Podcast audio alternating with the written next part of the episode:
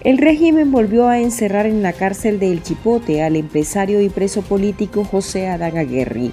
Activistas aseguran que este es un mensaje a la empresa privada. Además denuncian la militarización en zonas de la costa caribe norte ante reclamos de fraude tras las cuestionadas elecciones municipales. En otras noticias, abren un café inspirado en la casa de papel. Hasta el menú es de serie. Hola, bienvenidos al podcast ahora de Artículo 66. Yo soy Marlene Balmaceda y junto a Slich Villachica y periodistas en diferentes partes de Latinoamérica repasaremos los acontecimientos que afectan el país. Hola Marlene, un gusto saludarles. Iniciamos con las principales noticias de este jueves 10 de noviembre del 2022 el expresidente del Consejo Superior de la empresa privada, José Adán Aguerri, fue encerrado nuevamente en la cárcel de Managua, conocida como el Nuevo Chipote, a menos de tres meses de estar bajo arresto domiciliario. Una fuente de la Alianza Cívica, organización opositora a la que pertenece el empresario, nos confirmó que el traslado se llevó a cabo el mediodía del miércoles 9 de noviembre. La misma fuente también dijo que el cambio de régimen carcelario responde a represalias de la dictadura de Daniel Ortega contra la empresa privada. El economista y preso político de 60 años tenía casa por cárcel desde mediados del mes de agosto, debido al deterioro que sufrió en su salud tras pasar más de un año en el Chipote. Ahí cumplía la condena de 13 años de prisión por presunta traición a la patria. Sin embargo, fue enviado a la llamada cárcel de torturas sin ninguna justificación. Al momento, ni la Fiscalía ni las autoridades judiciales han explicado las razones. El abogado e integrante del Consejo Político de la Unidad Nacional Azul y Blanco, Juan Diego Barberena, nos explicó que la actuación de la dictadura de Nicaragua no es conforme al procedimiento legal, también señaló que el traslado de Aguirre a la cárcel podría ser un mensaje para el resto de los empresarios. El cambio de medida de ejecución de pena para José Ana Aguirre, eh, digamos en principio, eh, lo que enmarca es una, un, nulo acceso a la información pública, es decir, no se sabe si cierta qué es lo que sucedió. Sin embargo, el, el cambio de la medida lo que pone de relieve, digamos, un acto arbitrario de la autoridad judicial y de la dictadura, porque la autoridad judicial, que fue quien en principio ordenó el cambio de medida de ejecución de pena, la prisión carcelaria, la prisión domiciliar, ¿verdad? Eh, debió haber eh, dictado el cambio de la medida de prisión domiciliar a prisión carcelaria. Pero además, para que tenga procedencia ese cambio, la autoridad eh, jurisdiccional, ¿verdad? Lo debió hacer eh, eh, basado en las causales que la ley eh, establece al respecto. Y aquí una cosa importante aseverar en cuanto a la legalidad procedimental de esto es que quien tiene competencia para conocer de ello, y no necesariamente la ejecución de pena, pero sí de la situación del acusado y condenado es la sala penal de la Corte Suprema de Justicia, que es quien está conociendo del proceso, porque es quien además, digamos, está, digamos, ahora mismo conociendo de un recurso de casación que fue interpuesto. ¿Por qué no hay firmeza de la sentencia? Y mientras la sentencia no sea firme, la autoridad jurisdiccional en el ejercicio de la unicidad de la función jurisdiccional que esté eh, conociendo el ulterior recurso es quien tiene competencia sobre eh, lo que atañe a los procesados o eh, condenados, ¿verdad?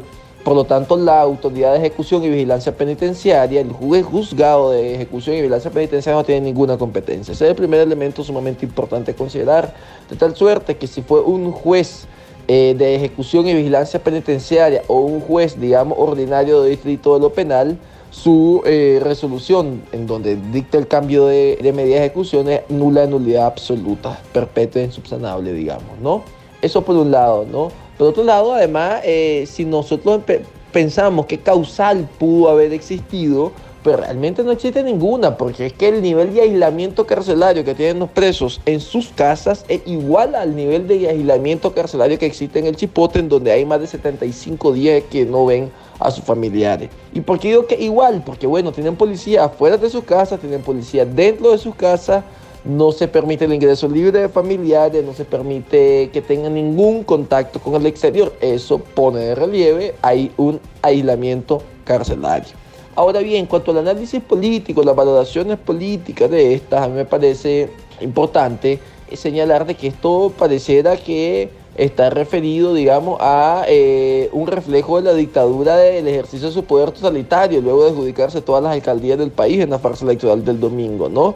Es decir, es una forma despótica de ejercer el poder de forma totalitaria, de, expresar, de expresarse, digamos, arbitrariamente, de que quien detente el poder es quien, digamos, eh, va a decidir sobre, eh, eh, digamos, el futuro de las personas independientemente de, de, cuál sea la circunstancia. Eso a uno, ¿no? Me parece a mí que ya es un reflejo del ejercicio totalitario del poder, un mensaje de terror para la población de lo que van a seguir haciendo, ¿verdad? Y tercero, que me parece también a mí muy importante señalar, además de ese mensaje de terror, para la población es un mensaje a los empresarios, de que si toman un mediano rol de beligerancia van a terminar pagando las consecuencias y las consecuencias son consecuencias eh, eh, de cárcel. Militares han realizado un fuerte despliegue en las calles del municipio de Huaspán, en la costa caribe norte. Esto tras las elecciones municipales del régimen que dieron el control absoluto del partido FSLN sobre los gobiernos locales. La denuncia fue hecha por el Observatorio Independiente Urnas Abiertas, el cual viene registrando hace días situaciones anómalas en la región autónoma. La organización informó que han recibido reportes de asedio policial, despliegue de antimotines, sobrevuelo de drones, patrullaje, requisas y retenes en las salidas del municipio. Según la información, el ambiente es tenso porque militantes del partido regional Yatama reclaman haber ganado la elección, pero el partido FSLN declaró su triunfo sobre esa alcaldía. Esto nos dijo Olga Valle, directora del observatorio.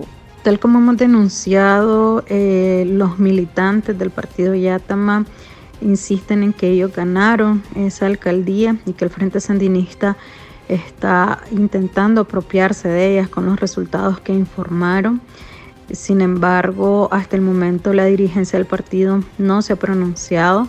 Eh, la ciudadanía denuncia que están en una total indefensión. Ah, se han desplegado fuerzas antimotines que están asediando las casas de varios liderazgos territoriales. Eh, por otra parte, también hay retenes, requisas, hay sobrevuelo de drones, así que estamos dando seguimiento a la situación porque la población principalmente indígena de Huaspán tenía planificado hoy manifestarse en contra de estos resultados. Una situación similar se registró en Bilwi hace unos días. Al día siguiente de los cuestionados comicios Urnas Abiertas reportó que la policía estaba agrediendo y asediando a los pobladores de este municipio, cuando el partido Yatama se encontraba realizando su conteo paralelo de las actas.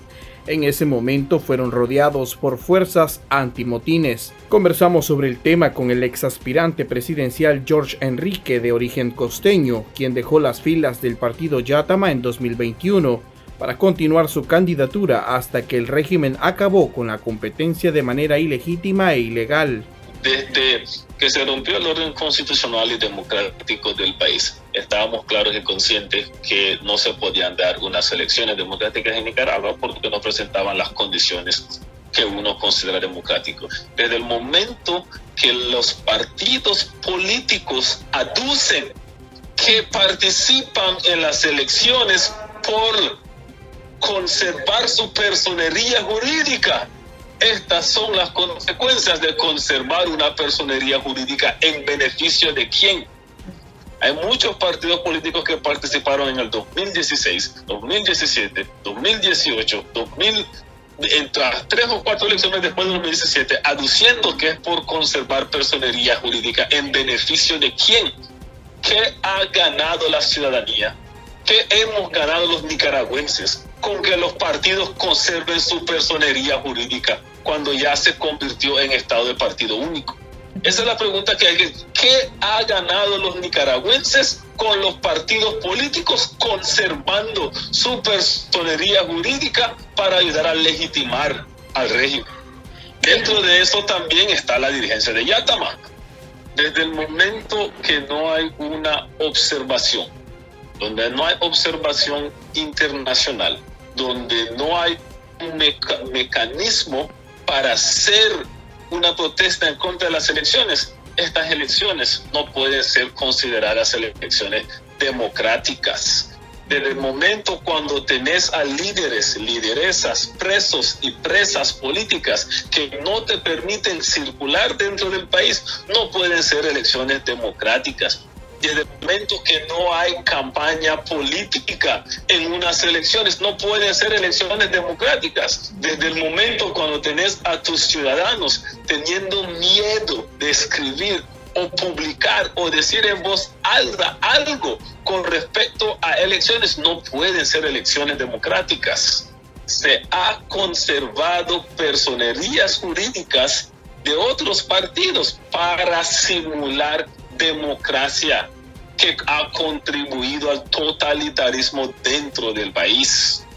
Así que no solo, el cuestionamiento no solamente es al régimen, sino a aquellos dirigentes y líderes y lideresas de partidos políticos que encuentran cualquier justificación para participar dentro de estos procesos.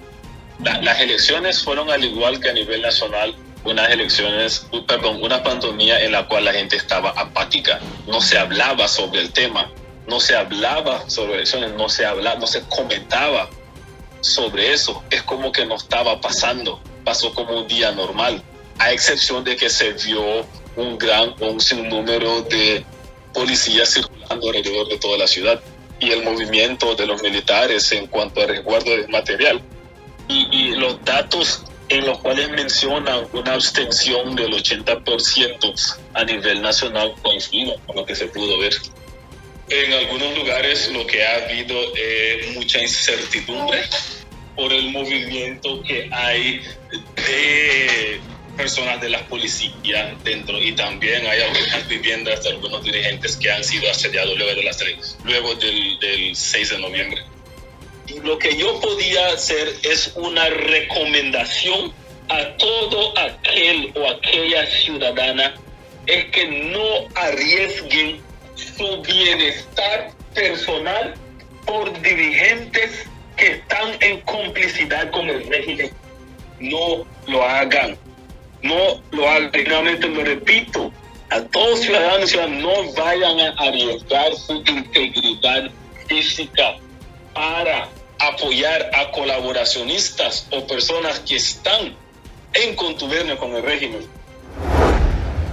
El gusto por la serie española La Casa de Papel llegó a la conservadora ciudad de Peshawar en Pakistán, donde se ha abierto una cafetería inspirada en la banda de robabancos. El propietario de ese café, Samuel Lakatak, afirmó que tanto él como sus familiares son fanáticos de la serie de Netflix y se sintieron inspirados hasta el punto de nombrar los platos en honor a los personajes, como la hamburguesa Profesor o el filete Nairobi. El nombre del lugar es precisamente Bella Shao, título de la canción más conocida de la serie. Fue inaugurado el pasado 29 de octubre de forma discreta, pero su propietario piensa lanzarlo por todo lo alto. Además, asegura que las críticas de los clientes son increíbles. Katak señaló que encargó los reconocibles monos rojos a un sastre local, pero tuvo que importar las máscaras de Dubái, completando el uniforme con maletines negros en los que los camareros sirven los pedidos. También decidió armar a sus empleados con pistolas falsas y los clientes pueden posar sonrientes siendo encañonados, aunque acepta que la visión de las armas provoca algún sobresalto. Y no es para menos tienen 45 empleados armados con 10 pistolas y 3 maletines en el café, aunque ya existían varios restaurantes en el país asiático llamados Bella Chiao, en honor a la serie española, que también utilizan la icónica máscara de Dalí y nombran platos según los populares personajes. Ninguno ha ido tan lejos como el de Pishware. Y estas son otras noticias que usted también debería saber hoy. Un voraz incendio se registró en horas de la tarde de este jueves en los 10 tramos de venta de pólvora ubicados en el sector de Tizcapa, en Managua. Trabajadores de los locales y miembros del cuerpo de bomberos llegaron al sitio para sofocar el incendio que redujo a cenizas los locales y dejó cuantiosas pérdidas materiales y económicas según los propietarios. Al cierre de esta edición, las autoridades correspondientes no habían informado las causas del siniestro. La Embajada de Reino Unido en Nicaragua se pronunció en rechazo a las votaciones municipales que se realizaron el pasado domingo 6 de noviembre, citando un tuit del diputado ante el Parlamento de Reino Unido David Rodley. La sede diplomática dijo en su cuenta de Twitter que las elecciones municipales del fin de semana en Nicaragua y la supresión de libertades y derechos políticos evidencian aún más la gravedad de la crisis democrática del país. Esperamos que el presidente Daniel Ortega libere a todos los presos políticos, permita que la democracia florezca. Los comicios fueron señalados de falsos por Estados Unidos y farsa electoral por la oposición nicaragüense.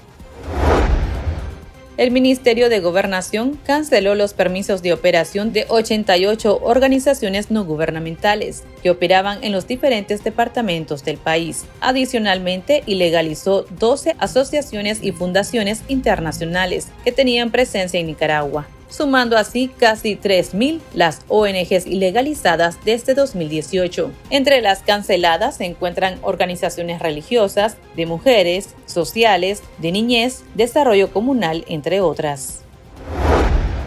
Los periodistas nicaragüenses están optando cada vez más por callar las agresiones a la libertad de prensa para evitar ser víctimas de ataques de las fuerzas policiales o de simpatizantes sandinistas, alertó la red regional Voces del Sur en un informe divulgado este jueves. En su reciente escrito, la organización lamenta que la censura y el silencio de las víctimas ante agresiones a la libertad de prensa continúe ganando la batalla aunque manifestó estar consciente del peligro. Esta red también documentó un total de nueve violaciones a la libertad de prensa en octubre pasado en Nicaragua, siete contra periodistas y dos contra medios de comunicación. Tendencias, la viralidad de las redes sociales. Este jueves 10 de noviembre dio inicio el juicio contra Alfredo Antonio Lara Ortiz de 19 años y Alison Yaosca Salgado Rugama de 18, dos de los tres acusados por los delitos de asesinato agravado y violación en grado de tentativa contra dos hermanas de 7 y 10 años. El caso está a cargo del juzgado segundo especializado en violencia quien valorará las pruebas del Ministerio Público que pretenden acreditar la responsabilidad penal de ambos acusados. El tercer procesado por estos mismos delitos es un adolescente de 15 años, hermano de Allison, que será juzgado en un tribunal de adolescentes. De ser encontrado culpable, pagaría una pena máxima de hasta 6 años, según el Código de la Niñez y Adolescencia. El crimen contra las dos hermanas ocurrió el pasado 2 de septiembre en horas de la noche en Ciudad Belén, en el distrito 6 de Managua.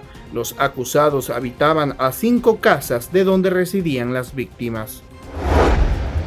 Aquí termina el episodio de este jueves. Para más noticias pueden visitarnos en nuestra web www.articulo66.com. También pueden suscribirse a nuestro podcast y seguirnos en las redes sociales como Artículo 66 y en Twitter arroba Artículo 66 Nica. Hasta la próxima.